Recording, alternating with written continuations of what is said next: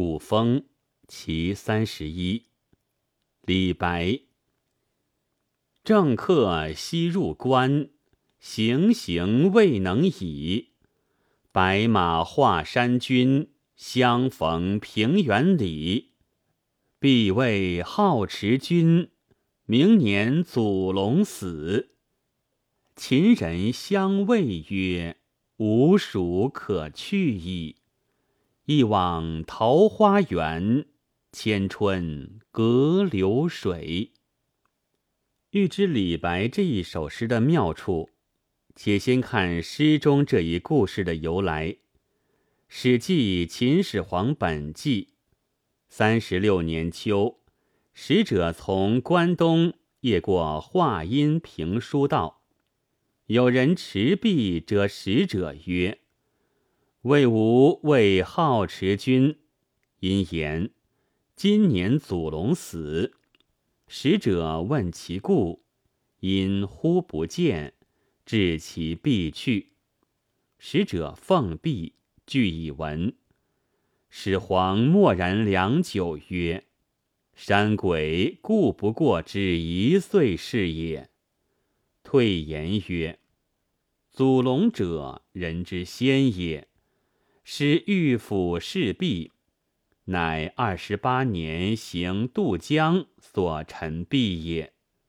另外，《汉书五行志》引《史记》云：“政客从关东来，至华阴，望见素车白马从华山上下，知其非人，道住，止而待之。遂至，持璧与客曰。”为我魏好持君，因言今年祖龙死。《史记》所载的故事前后比较完整，用了一百零三个字；《汉书》抓住故事的中心，只用了五十个字。而且，由于素车白马从华山而下这一点染，增强了神话色彩。但仍然只是文章，而不是诗。李白翻文为诗，主要以《汉书》所载的故事为根据，写成了这一首诗的前六句。其中第二句是原文所没有的。实质上，诗人把原文凝练为二十五个字，字数压缩了一半。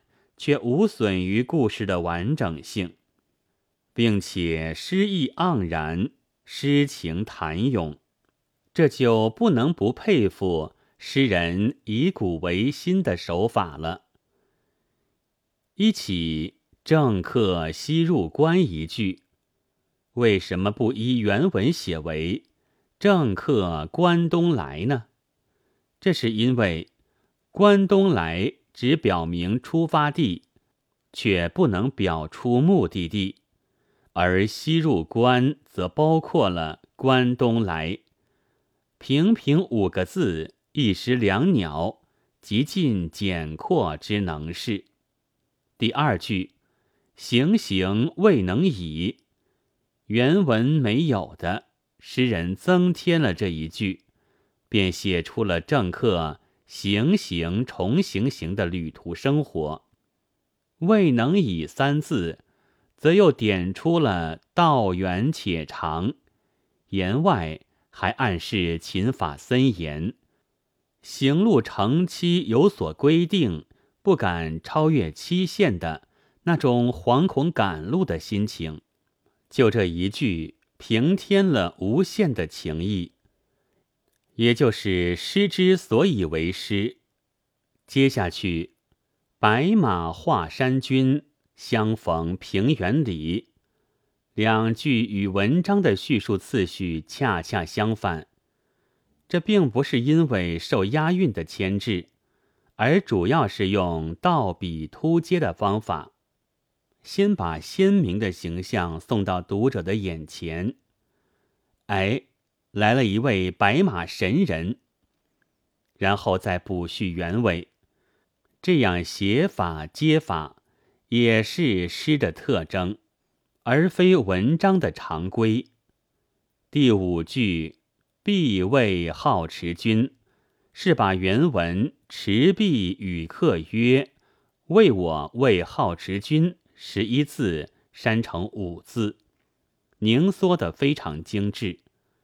好持君指水神，秦以五行中的水德为王，故水神，故水神相当于秦朝的护国神。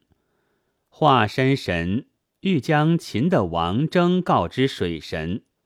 第六句，明年祖龙死，祖龙即指秦始皇。不必点名，即之为华山君传语，简洁了当的预报了秦始皇的死号。以上六句只是李白复述故事，其长处也不过是剪裁点染得宜，而且还不足以见此诗之特点。此诗精神发跃之处，主要在后四句。李白的超人之处也在后四句。东晋诗人陶潜曾写过一篇《桃花源记》，后来的诗人极喜引用，“世外桃源”即成为尽人皆知的成语。李白想象力过人，把这一故事和上面六句中的故事掺和在一起。似乎桃源中人所以避秦隐居，就是因为他们得知政客从华山君那儿得来祖龙将死、秦将大乱的消息，所以七八两句用“秦人相谓曰：‘吾蜀可去矣’”，轻轻的把两个故事天衣无缝的联系在一起了。秦人相谓曰：“之前省去了政客传播消息，因而行文更加紧凑。相谓二字，写出秦人传说时的神情，活跃纸上。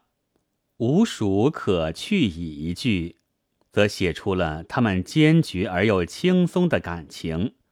这些都是此诗神妙之处。最后。诗人以“一往桃花源，千春隔流水”两句结注全诗。春字成桃花春开，取春色美好之意，用千春而不用千秋，说明他对桃花源的赞美。这两句反映了李白对桃花源的向往和对尘世生活的厌恶。是啊，一旦进了世外桃源，就永远与这混浊纷乱的人寰相隔绝了。诗人写诗时，可能预感到安史之乱的某些征兆，所以隐喻故事，借古喻今，以表顿世避乱的归隐思想。结尾悠然而止，不再写。入桃园后的如何如何，不但行文简洁，而且余音袅袅，也令人起不尽之思。本文作者沈西前朗读，白云出岫。